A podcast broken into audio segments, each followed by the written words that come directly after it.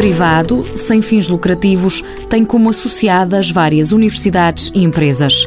Colaboram com o Instituto de Telecomunicações mais de 200 doutorados e quase outros tantos alunos de doutoramento. Depois temos, financiados por nós, cerca de 380 bolseiros, como estivemos o ano passado, que estão connosco para desenvolver projetos. Temos ainda 37 funcionários para as 870 pessoas, só 37 funcionários e 15 técnicos. Carlos Salema é o presidente do IT. Para nos podermos abalançar a certos tipos de projetos, é preciso ter gente, é preciso ter dimensão.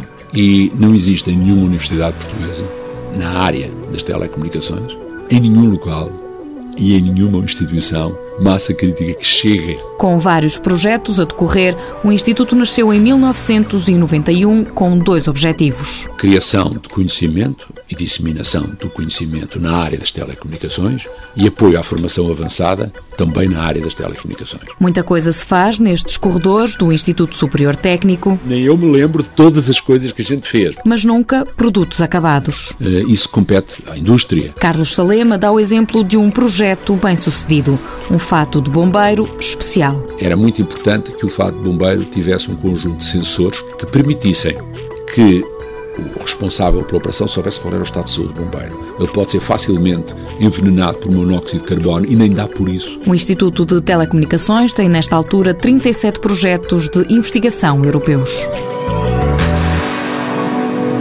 Mundo Novo, um programa do Concurso Nacional de Inovação, BSTSF.